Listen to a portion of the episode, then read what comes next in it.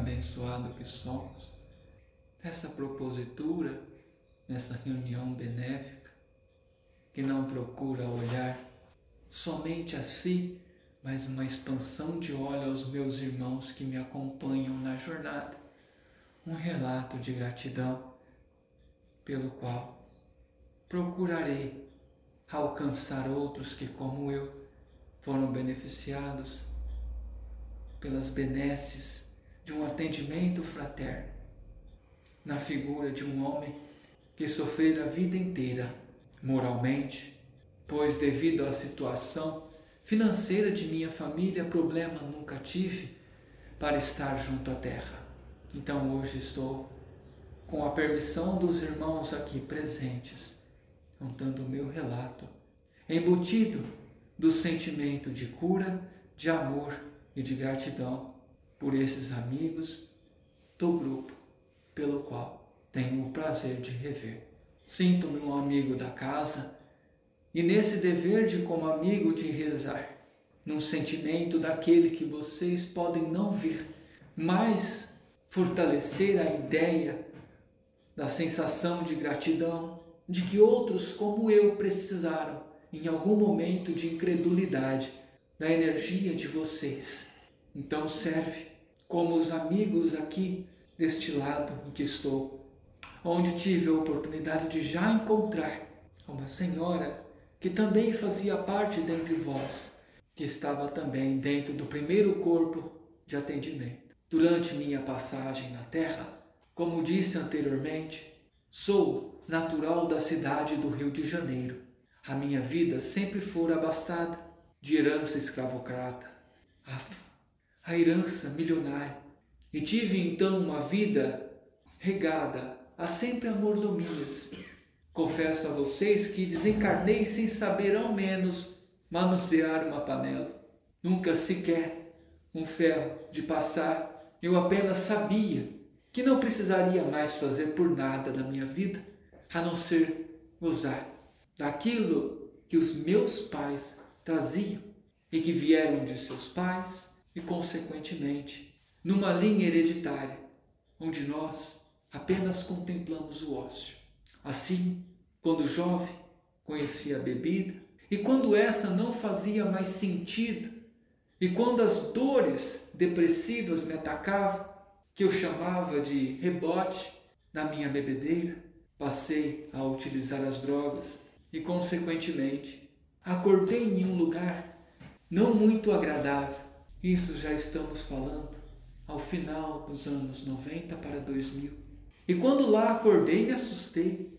Estava acostumado a acordar em hospitais de luxo. Veja bem, meus amigos. Nessa época da minha vida, já era muito comum. Eu estava destruindo o meu corpo e o meu pai pedia aos motoristas que me levassem nos mais conceituados hotéis do, do Rio de Janeiro, juntamente com os hospitais. Hotéis, meus amigos, pois manterei por hora meu nome em sigilo, devido à ainda existência corpórea de minha família, dos meus pais. Mas veja, quando eu acordava, vítima das minhas próprias algazarras, o meu pai me encaminhava a algum hotel, onde lá eu ficava para recuperar. Lá eram encaminhados médicos e atendentes e depois eu retornava para casa, como se eu estivesse de férias. Mas na verdade estava eu, me recuperando dos estragos das esbórnias que eu trazia ao meu corpo. Após muito tempo, naquela região difícil de lidar, onde eu então ganhei não um apelido, passou a ser meu nome do suicida mas eles não diziam apenas isso. Alguns que conheciam o Brasil me chamavam o suicida rico do Rio. Todos sabiam quem era, mas ninguém me conhecia pelo nome. E isso me afetou muito. No começo, tentei repelir esses ataques, dizendo que eu não era culpado. Mas ao pouco, quando fui escutando as histórias dos irmãos que ali estavam, percebi que joguei minha vida fora, desencarnado, um suicida que ceifou sua passagem aos 24 anos de idade. Não tinha cabelos brancos, as preocupações jamais passavam por mim. Mas ali, na zona umbralina, E quando olhei para baixo e percebi uma situação disfórmica entre meu peito e as costelas, me assustei. Ocasionei uma overdose. E as dores ao respirar eram semelhantes a alguém que não tinha um ar. E mesmo que o movimento de respiração fosse uma coisa dos seres terrestres, nós levamos isso quando os desencarnamos. E quando me pegava em crises de ansiedade e depressão, onde começava a repetir os gestos de quando encarnado, me doía. Então eu pedi a Deus clemência. Várias vezes me deparei com caravanas em resgate, e então eu, de longe, tramei um plano onde eu deveria sair correndo para pedir auxílio para aqueles irmãos que precisavam com o tempo fui me tornando cada vez mais agressivo e tentando repelir aquilo que eu dizia de injustas agressões dos demais que não me conheciam. Aos poucos, fui perdendo a vontade de pedir a Deus e fui perdendo a vontade de ser salvo. Não escutava nada a não ser mais minha raiva e, junto com outros irmãos, plasmava minha vingança. Sim, o tempo passa o resgate vem aos demais e a mim não. E então eu declarava minha raiva a todos. Um dia, pasmem, meus irmãos, a vocês, como forma de nota, pois mesmo os que estamos desencarnados, o impacto daqueles outros que nos agridem da mesma matéria sentem os efeitos tais como os das terminações nervosas da Terra.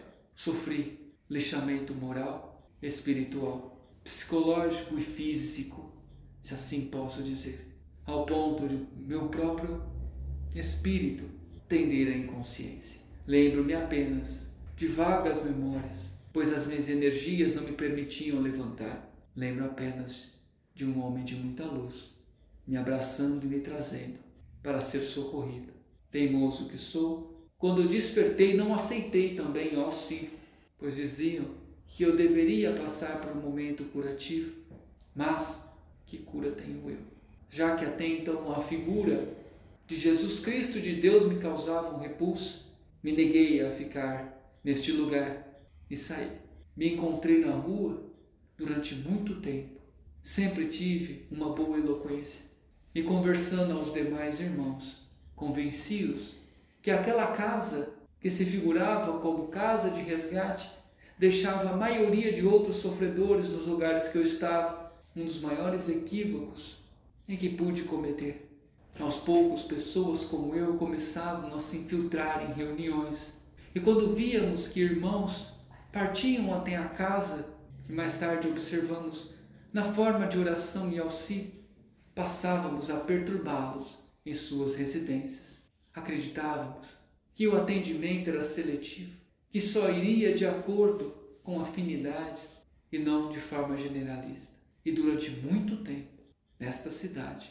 Nós passamos a frequentar lares de muitas pessoas, mas quando vimos que existiam trabalhadores, que assim então denomino hoje, mas na época falávamos de outra forma, nos agredíamos, lançávamos a nossa energia negativa quando o lar não estava protegido, pois havia lares com dificuldades de entrar. Haviam irmãos que sempre estavam lá, mas os outros que não permitiam lá adentrávamos corriqueiramente.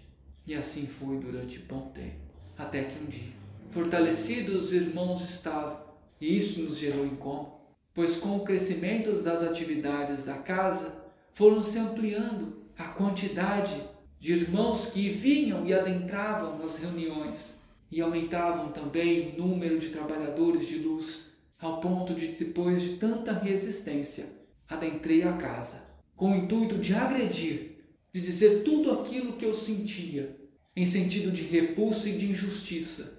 Cego que estava, não percebi que dentro da casa os irmãos recebiam uns aos outros com alegria, abraçavam e encaminhavam de volta às colônias.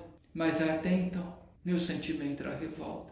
E de antemão já peço perdão por isso. Concatenado com as energias de outros irmãos que assim vibravam. Me fiz de representante e os deixei fora da casa. E quando aqui entrei, Com muita clemência, o irmão me recebeu.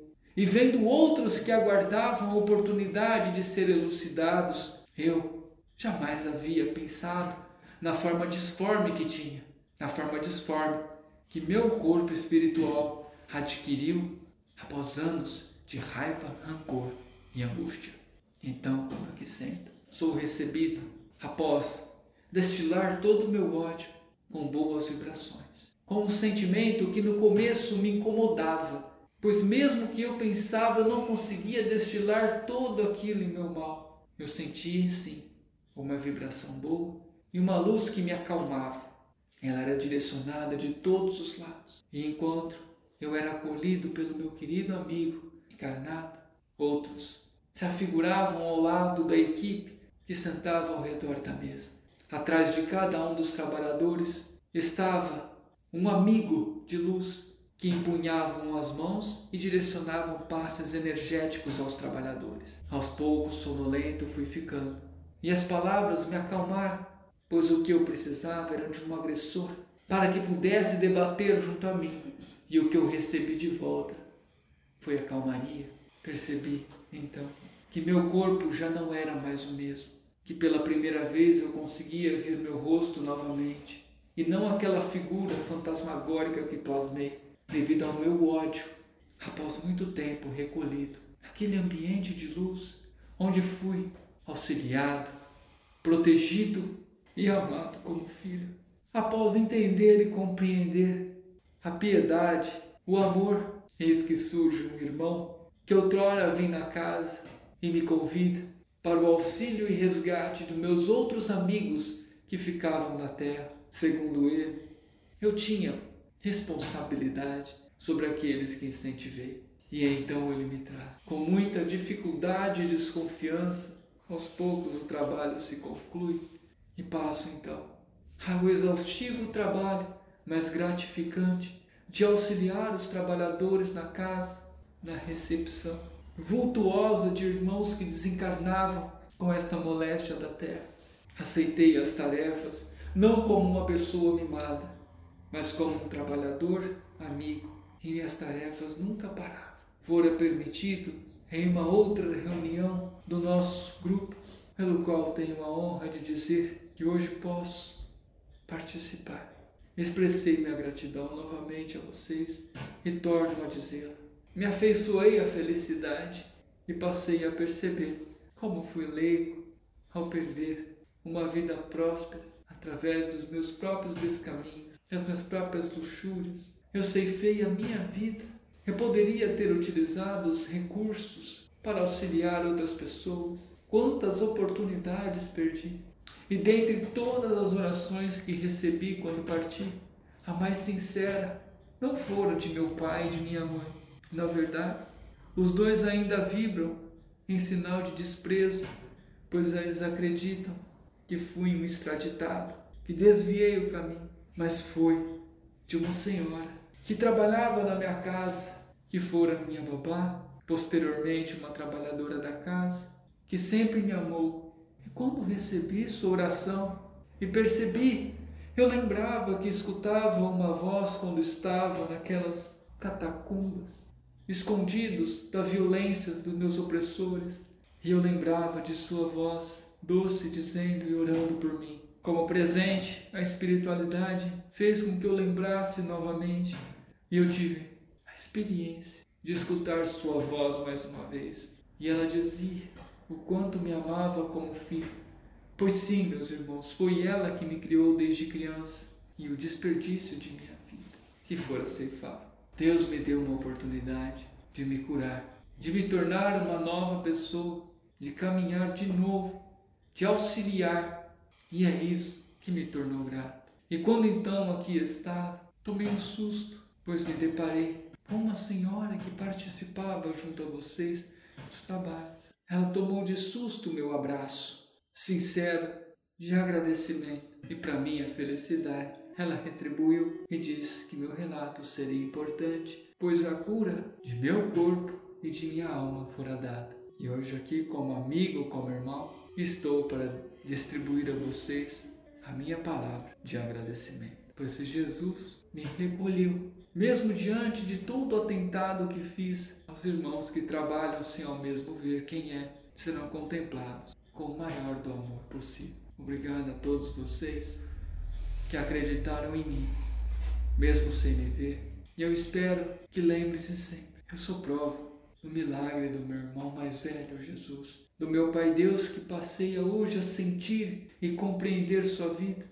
E eu digo a vocês: se está difícil manter o trabalho, lembre-se de pessoas que, como eu, só puderam melhorar a vida após ser atendido por um de vocês. Porque se não fosse a proximidade e sentir a energia de um corpo vital, jamais eu perceberia a minha situação. Esta casa, assim como tantas outras que trabalham, tem uma grande importância no balanceamento energético e no resgate na Terra. Sem me alongar demais, um forte abraço de um amigo que passa a amar a cada um de vocês como irmão próximo, graças à vossa fraternidade. Hoje, um companheiro de trabalho. Forte abraço a todos vocês, meus amigos, minhas amigas. Que Jesus nos abençoe.